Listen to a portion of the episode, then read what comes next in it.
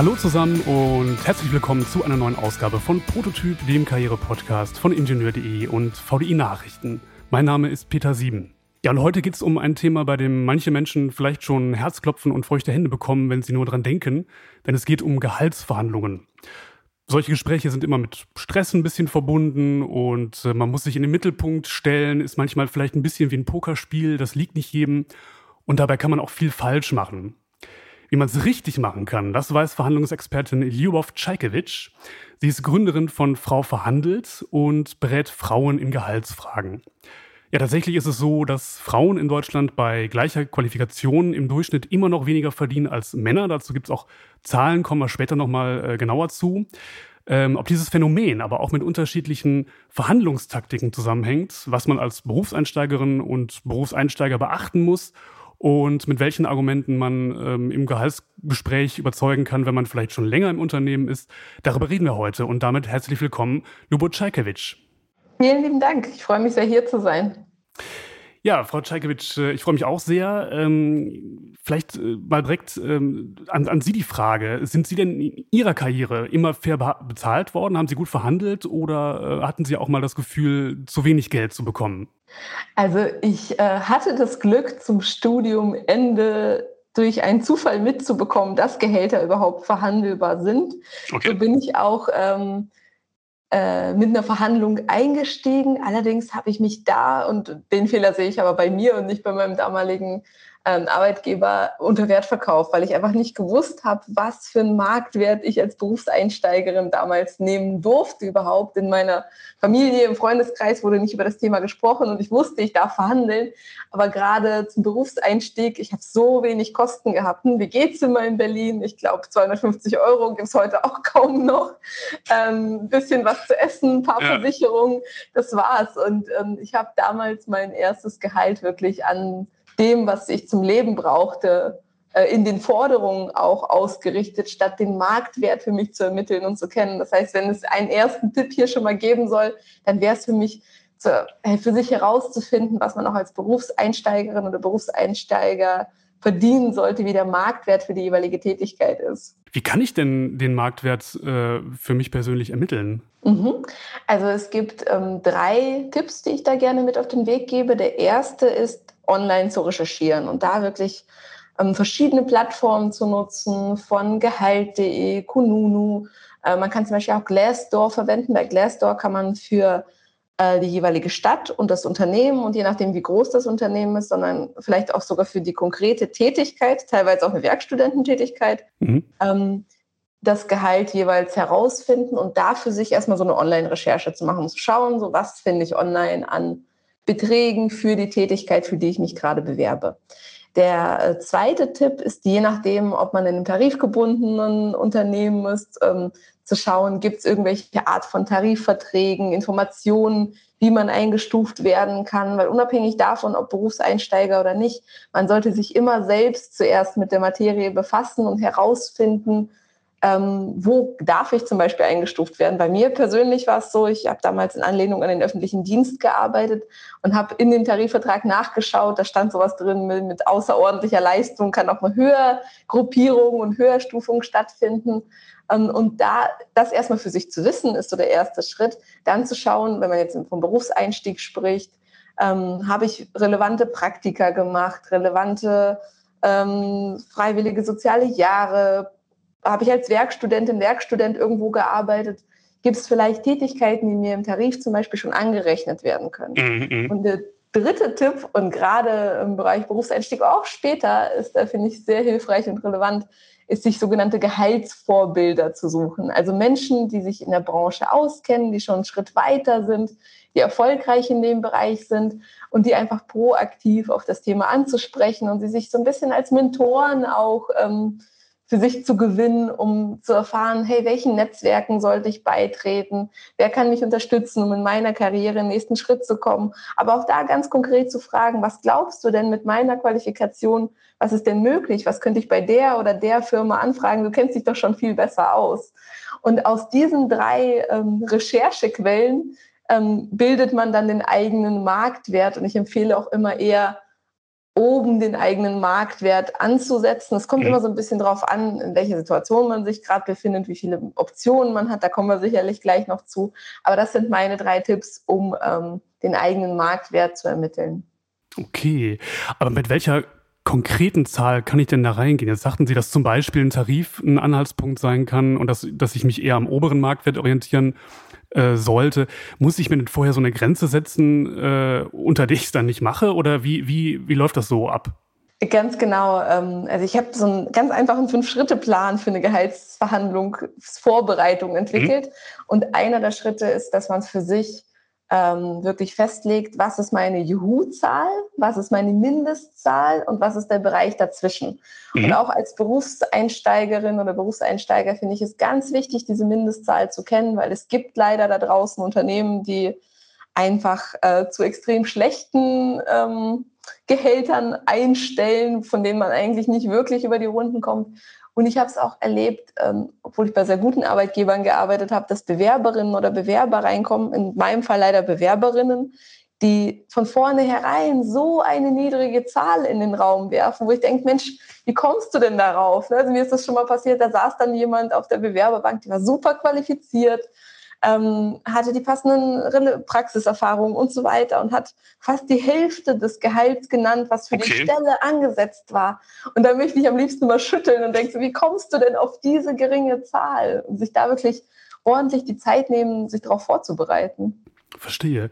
Wie ist das denn, denn eigentlich so aus Unternehmersicht? Also ähm, sagt man dann als Unternehmen, äh, sie könnten ja eigentlich viel mehr verdienen oder erfreut man sich dann, dass der äh, oder die Kandidatin äh, einfach selber schon so eine niedrige Zahl genannt hat? Also kann man sich wirklich selber schaden als Bewerberin und Bewerber, wenn man eine zu niedrige Zahl nennt? Ähm, man kann, also die Unternehmen meiner Erfahrung nach reagieren da unterschiedlich. Ich habe es erlebt, dass es Unternehmen gab, die auch gesagt haben, hey, bei uns ist das völlig aus dem Gehaltsgefüge. Du musst hier mehr verdienen. Dann haben sich die mhm. Bewerberinnen natürlich sehr gefreut.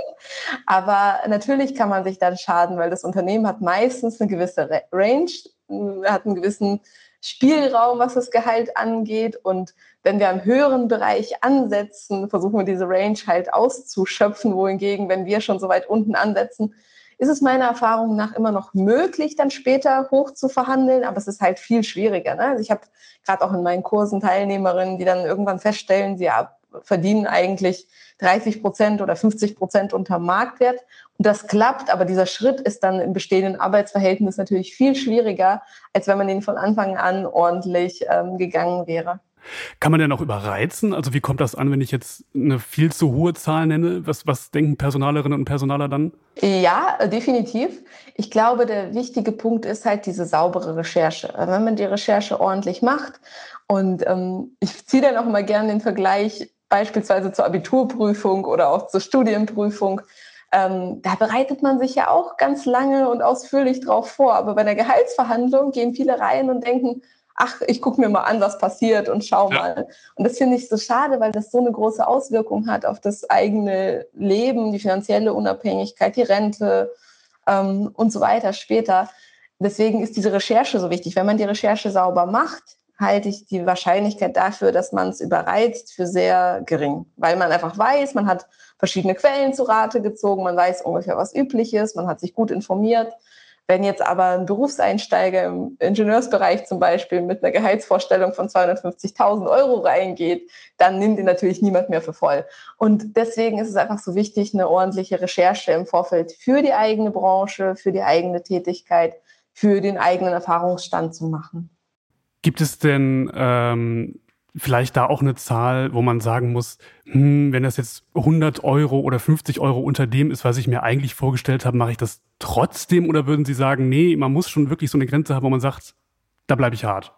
Ähm, ich habe ja vorhin gemeint, dass ich empfehle, die drei magischen Zahlen zu definieren, ja. also die Juhu-Zahl, und die Mindestzahl und da ist natürlich ein Riesenspielraum dazwischen.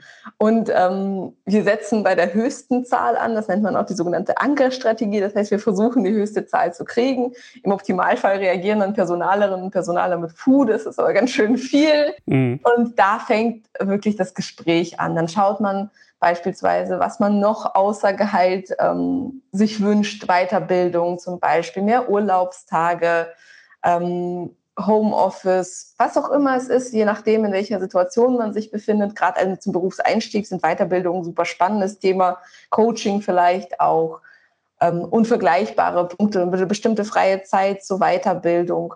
Das kann man ja auch alles mit ins Paket hinein verhandeln und dann trifft man sich irgendwo in der Mitte. Aber ich glaube, für sich selbst erstmal diese Grenze zu kennen, ab wo mache ich nicht mehr weiter. Und wenn dann das Gespräch an diesen Punkt kommt, an diesen Mindestpunkt zu sagen, hey, an der Stelle kommen wir nicht zusammen. Entweder ich brauche eine, äh, ein höheres Gehalt für meine Tätigkeit, meine Qualifikation. Und wenn das nicht möglich ist, dann ähm, muss ich leider auf einen anderen Arbeitgeber ausweichen.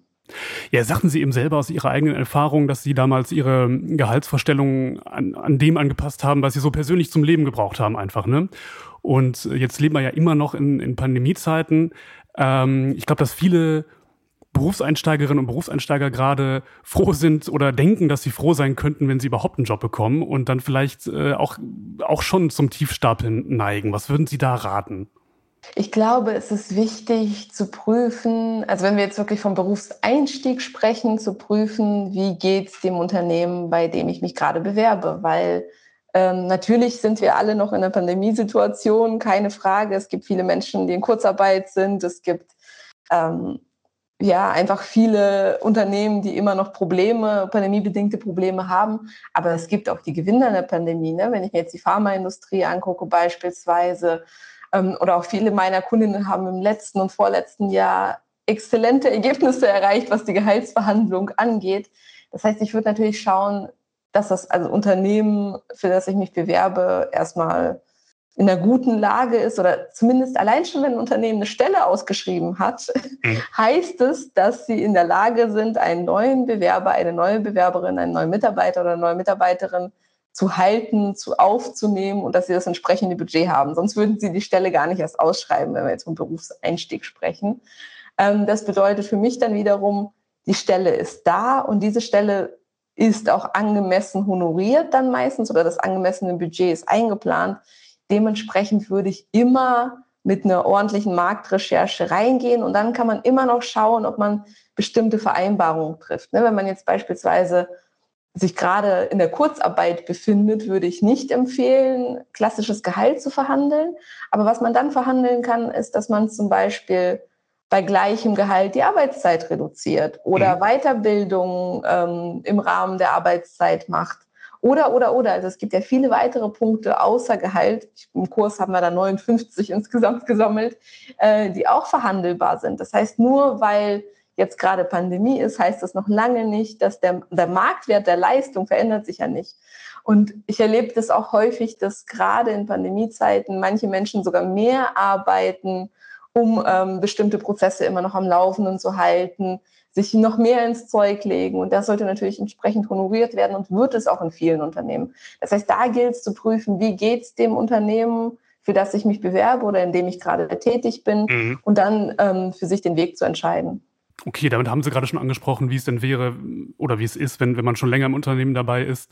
Und das Argument vielleicht vom, vom Arbeitgeber ist ja, in Pandemiezeiten können wir jetzt nicht so über Gehalt sprechen, dass man aber trotzdem vielleicht über Alternativen sprechen kann. Genau, und da kommt es auch wirklich drauf an, wenn ich in Pandemiezeiten bei meinem bestehenden Arbeitgeber eine außerordentliche Leistung erbracht habe, die dafür gesorgt hat, zum Beispiel, dass Umsätze gesteigert worden sind, dass Kosten reduziert sind, dass Prozesse verbessert worden sind, dass bestimmte andere Mitarbeiter gehalten werden konnten, weil ich mit meiner Abteilung zu so einem ähm, ja, zu so einem Erfolg beigetragen habe, kann man es auf jeden Fall probieren. Also das Schlimmste, was passieren kann, und das ist mir ganz wichtig zu sagen bei diesem ganzen Thema, ist, dass man auf dem gleichen Gehalt bleibt. Das heißt, man bricht es einmal an, versucht es und das Schlimmste ist kann, dann klappt es halt nicht, dann ist man immer noch da. Es geht, kann ja nichts schief gehen. Ja, wir haben eben kurz ähm, angesprochen, dass äh, Frauen immer noch weniger verdienen als, als Männer in Deutschland. Es sind ähm, 18 Prozent. Das hat zum Teil strukturelle Gründe. Also Frauen arbeiten häufiger in eher schlechter bezahlten Care-Berufen oder auch in Teilzeit.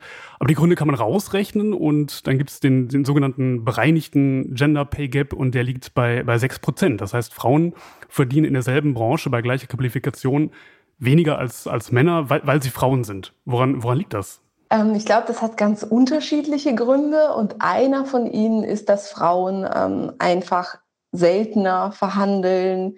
Sie haben also in meiner, in meiner Community, das beobachte ich häufig, ähm, denken sie, es wäre unverschämt, das eigene Gehalt zu verhandeln. Sie würden irgendwie dreist auftreten. Sie haben auch häufig die Angst, ähm, sich die Beziehung mit dem Gegenüber zu verscherzen. Ja, und sie haben dann das Gefühl, wenn sie in eine Gehaltsverhandlung gehen, dann müssten sie irgendwie so die Ellenbogen auspacken, ganz forsch und dreist werden. Und das ist alles meiner Erfahrung nach nicht der Fall. Ne? Also eine Gehaltsverhandlung kann ein absolut gut strukturiertes Win-Win-Gespräch für beide Parteien sein, wenn man weiß, wie man es vorbereitet. Mhm. Also ich glaube, dass sie häufig diese immer noch anerzogene Angst haben, etwas zu, mach, etwas zu machen, was nicht so ganz konform ist mit dem, was äh, in der Gesellschaft so gelehrt wird. Und ich erlebe das unglaublich häufig. Ich habe auch auf Instagram mal eine Umfrage gemacht, äh, dass gerade Frauen erwarten, dass wenn sie besonders gute Leistungen erbringen, ähm, Überstunden machen, dass der Chef das irgendwann mal sieht und mit einer Gehaltserhöhung belohnt. Und das ist ein ganz ähm, ganz großer Fehler aus meiner Sicht, weil äh, beide Parteien, in dem Fall Arbeitgeber und Arbeitnehmer, Arbeitnehmerinnen, haben einfach unterschiedliche Interessen. Das ist nicht böse, die haben unterschiedliche Vorgaben. Das heißt, die Arbeitgeber und Arbeitgeberinnen, Personaler haben die Vorgabe, die besten Leute fürs Unternehmen zu gewinnen und zu halten bei möglich, möglichst geringem Budget. Und die Arbeitnehmer haben halt das Ziel, so viel Budget wie nur möglich für ihre Arbeitszeit, für ihre Arbeitsleistung zu bekommen. Und wenn man sich dessen bewusst wird, dass das nicht böse ist, sondern einfach es auch die Aufgabe der Arbeitnehmer ist, aktiv sich ähm, das höhere Gehalt zu holen, ähm, dann wird das Ganze auch einfacher zu verstehen und dann braucht man diese Sorge nicht mehr zu haben, sich irgendwie dreist oder unverschämt zu fühlen, wenn man das Thema Gehalt proaktiv anspricht. Was ist denn so ein, so ein Einstiegssatz, mit dem ich dem, dem Thema begegnen kann, wenn ich jetzt zur, zur Chefin oder zum Chef gehe? Was, was, was kann ich sagen, um, um dieses Thema aufs Tapet zu bringen? Sehr gute Frage. Ich würde zuallererst empfehlen, dieses Gespräch nicht zwischen Tür und Angel zu machen, sondern zu terminieren, einzuplanen und eine Voranfrage zu schicken, damit sich das Gegenüber entsprechend vorbereiten kann. Das heißt, ich würde eine E-Mail beispielsweise schicken und sagen, ich würde gerne über meine berufliche Entwicklung und mein Gehalt sprechen. Wann, welcher, welcher Termin passt, passt? Äh, da ist auch wichtig zu schauen, dass man die Frage wirklich mit welcher Termin passt stellt, weil Vorgesetzte erfahrungsgemäß gerne diesem Thema ausweichen und da nicht zu fragen, passt es gerade, passt es nicht, dann würde der Vorgesetzte oder die Vorgesetzte gegebenenfalls sagen, ach, lass uns mal in einem halben Jahr drüber sprechen oder in einem Jahr, sondern ganz konkrete Terminvorschläge zu machen. Okay. Und wenn man dann in diesem Termin sitzt, würde ich positiv ins Gespräch einsteigen, sprich aufzeigen, hey, im letzten Jahr haben wir so viele ähm, tolle Projekte gemeinsam umgesetzt, das und das erreicht. Ähm, und dann wirklich zum Gehalt übergehen. Das für die gute Leistung eine Gehaltsanpassung, und das ist auch eine Formulierung, die ich da empfehlen kann, statt Gehaltserhöhung, ähm, jetzt angemessen wäre. So ungefähr. Anpassung. Aber das ist, das ist, ähm, das ist ganz interessant, dass Sie diesen, diesen Unterschied zwischen Gehaltserhöhung und Gehaltsanpassung machen. Um, also mit dem Wort macht man. Im bestehenden äh, Arbeitsverhältnis. Klar. Um, um deutlich zu machen, dass äh, Leistung und Gehalt wieder zusammenpassen müssen, sozusagen, ja? Ganz genau. Jetzt haben Sie schon, schon viele Punkte angesprochen, ähm, die bei so einer Argumentationsstruktur hilfreich sein können. Können Sie da mal ganz kompakt zusammenfassen, mit was für Argumenten ich in so ein Gespräch reingehen kann und mit was für Argumenten ich Erfolg haben kann und was vielleicht nicht so gut ist, also was mir eher schadet? Ähm, die Hauptargumente, die helfen, sind mit der Frage beantwortet, wie schaffe ich Mehrwert für das Unternehmen, für meinen Arbeitgeber. Und das sind dann meistens Punkte wie zum Beispiel, wie habe ich ähm, zum höheren Umsatz beigetragen, wie habe ich Kosten gesenkt, wie habe ich die Prozesse optimiert. Das sind jetzt sehr zahlenbasierte Punkte, aber es können auch so Dinge sein wie, wie habe ich das Team zusammengehalten, ähm, wie habe ich Konflikte aus dem Weg geräumt. Also all das, was dem Unternehmen Mehrwert bringt. Das sind mhm. Punkte, die helfen. Punkte, die hinderlich sind, ähm, ist der eine Punkt, den haben wir vorhin schon angesprochen, sind äh, private Gründe, sowas wie ich baue jetzt gerade ein Haus, ich brauche mehr Gehalt. Mhm, mhm. ähm, oder auch der Kollegenvergleich, das ist etwas, was ich nicht empfehlen kann. Sprich, ach, ich habe jetzt mitbekommen, der Kollege verdient äh, 10.000 Euro mehr, das möchte ich auch. Das wären beides Punkte, von denen ich eher abraten würde, genauso wie von Drohungen. Ne? Also wenn ich jetzt nicht bis morgen 100.000 Euro mehr bekomme, verlasse ich das Unternehmen. Ja, ja. Das endet meistens auch nicht gut. Okay, also das heißt, sowas zu sagen wie, ich habe da vielleicht ein Angebot von einem anderen Unternehmen Das funktioniert, das ist was anderes. Das funktioniert besser, okay. Die Frage ist, da, das muss man sehr vorsichtig formulieren und da ja. gebe ich auch gerne hier einen Formulierungstipp mit an die Hand. Und zwar ähm, würde ich meinen Arbeitgeber ansprechen und sagen, hey, ähm, mir gefällt es hier total gut, die Arbeit macht mir total viel Spaß, aber ich habe jetzt ein Angebot ähm, von einem anderen Arbeitgeber bekommen. Kannst du mir bitte helfen, hier zu bleiben, weil das würde ich viel lieber, indem ich eine entsprechende Gehaltsanpassung bekomme. Okay. Also da auch aufzuzeigen, man hat sich jetzt nicht wegbeworben. Das, muss man ja einfach nicht erzählen, wie das zu dem Angebot kam, ne? Ja. Ähm, sondern ganz klar aufzuzeigen, diese Positivität zu wahren, weil man will ja auch weiter zusammenarbeiten und dem Arbeitgeber die Chance geben, mitzuhalten, unter der Voraussetzung natürlich, man will da bleiben. Wenn nicht, mhm. dann macht das ganze Gespräch keinen Sinn. Und sowas wie Zeit ist wahrscheinlich auch kein gutes Argument. Also, dass man sagt, ich mache jetzt hier 25 Jahre schon meinen Job oder so und möchte einfach nur so mehr Geld haben, das ist. Aus meiner. Sicht nicht. Also, wir haben das so häufig, dass in beide Richtungen, sowohl ähm, das mit Zeit, also klar, man muss da unterscheiden zwischen tarifgebundenen Unternehmen und der freien Wirtschaft. Mhm. In tarifgebundenen Unternehmen steigt ähm, das Gehalt mit den Jahren und die Stufen mit den Jahren unabhängig von der Leistung auch. Wenn wir jetzt aber von der freien Wirtschaft sprechen, würde ich wirklich mit der Leistung argumentieren und mit dem, was ich, ähm, was ich geschafft habe, statt mit den Jahren, weil die Jahre sind so schwer in Mehrwert fürs Unternehmen zu fassen. Allerdings muss man da auch nochmal differenzieren. Also wenn man sich in bestimmten Prozessen schon sehr, sehr gut auskennt, ist das wieder die Leistung. Ne? Und dass, dass man sich in diesen Prozessen gut auskennt, kommt ja dadurch, dass man langwierig im Unternehmen ist.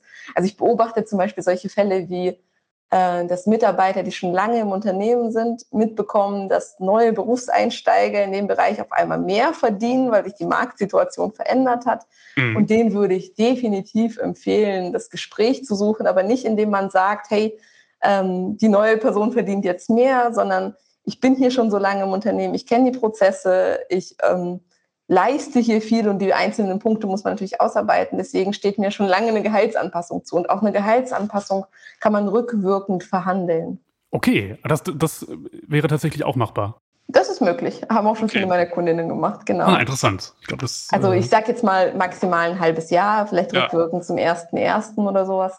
Aber das ist auch denkbar, je nachdem, in welcher Unternehmensstruktur man arbeitet. Ähm, ja, nochmal zum, zum Pandemie-Thema. Das äh, ist ja im Moment einfach omnipräsent. Ähm, Bewerbungsgespräche, aber auch solche, solche Jahresgespräche oder eben auch solche Verhandlungsgespräche, laufen ja digital ab im Moment häufig. Kann das ein Nachteil sein? Kann das vielleicht auch ein Vorteil sein? Und was muss ich da beachten? Ich sehe das ehrlich gesagt neutral, weil alle Termine, die wir im Moment machen, digital stattfinden. Ja. Unserer ja auch heute. Genau, ganz genau. Wir können uns auch nicht persönlich treffen. Aus meiner Sicht ähm, ist es wichtig, einfach zu bedenken, dass es digital stattfindet. Das heißt, sich eine ungestörte Situation zu schaffen, wo keine Kinder und dergleichen reinkommen, keine Hunde, keine Tiere, die einen ablenken können auf irgendeine mhm. Art und Weise, dass man selbst erstmal in Ruhe sprechen kann, fokussiert sprechen kann, dass man gut ausgeleuchtet ist, dass man genauso gekleidet ist wie in einem realen Vorstellungsgespräch und ähm, nicht Vorstell Verhandlungsgespräch. Und ähm, was aus meiner Sicht auch helfen kann, um beispielsweise im bestehenden Arbeitsverhältnis die Leistung zu präsentieren, ist eine kleine Art Präsentation, die man gemeinsam durchgeht. Also etwas Visuelles, was man gemeinsam anschauen kann. Ich würde definitiv versuchen, das Gespräch mit einer Kamera, mit einer eingeschalteten Kamera zu äh, führen, um zu sehen, wie ist die Gestik, Mimik von der anderen Person. Aber aus meiner Sicht ist es neutral, dass die Gespräche jetzt äh, digital stattfinden. Und mir ist ganz wichtig auch zu erwähnen, dass niemand das eigene Gespräch aufschieben sollte und warten sollte, bis es wieder in Person möglich ist. Ich habe hab ich häufiger erlebt, dass Frauen in meiner Community gesagt haben, hey, ich warte jetzt, bis wir uns dann wieder persönlich treffen können, weil das sind dann im schlimmsten Fall sechs Monate, ein Jahr, keiner von uns weiß es so genau, in denen wir auf das äh, Mehr an Gehalt verzichten und das ist schade und aus meiner Sicht unnötig. Okay, ja, spannend. Ich habe zum Schluss noch eine Frage, die ähm, ist vielleicht aus einem ganz anderen Themenbereich. Ich bin mir nicht ganz sicher, aber ich habe gesehen, dass die auch manchmal so Beratungsgeschichten äh, mit, mit Lego machen irgendwie. Das hängt mit dem äh, Gehaltsverhandlungsthema relativ wenig zusammen, okay. aber das stimmt. Das stimmt. Ähm, und ich habe auch, ich habe eine klassische Lego Series Play Ausbildung. Das heißt, Aha. ich bin zertifizierte Lego Serious Play Trainerin und ähm, habe auch im technischen Bereich mit Lego mit unterschiedlichen Kunden gearbeitet und habe auch die Vision von Frau verhandelt, mit Lego zum Beispiel mal gebaut. Okay. Das heißt, man baut einfach so, so eine Vision nach mit Lego, um das zu visualisieren, oder darum geht es so ein bisschen? Das ist jetzt, muss ich ein bisschen weiter ausholen. Also, wie nutzt man Lego Serious Play? Lego Serious Play nutzt man in Meetings, in Meetings alle Meinungen einzuholen. Und das ja. macht man über das Lego als äh, Instrument quasi. Und ähm, man nutzt nicht das Lego, um die Vision zu visualisieren. Man lässt sie durch die Kommunikationssprache Lego entstehen. Spannend. Ja, vielleicht nochmal ein Thema für eine eigene Sendung. Können wir dann nochmal gucken. Genau, können wir gerne nochmal drüber sprechen. Ja, wunderbar. Frau Czajkiewicz, vielen lieben Dank für das Gespräch. Das war sehr interessant. Ich hoffe, Ihnen hat es auch ein bisschen Spaß gemacht. Und, ähm, sehr vielen Dank. Danke auch an die Zuhörerinnen und Zuhörer. Und damit äh, bis zum nächsten Mal. Tschüss. Tschüss.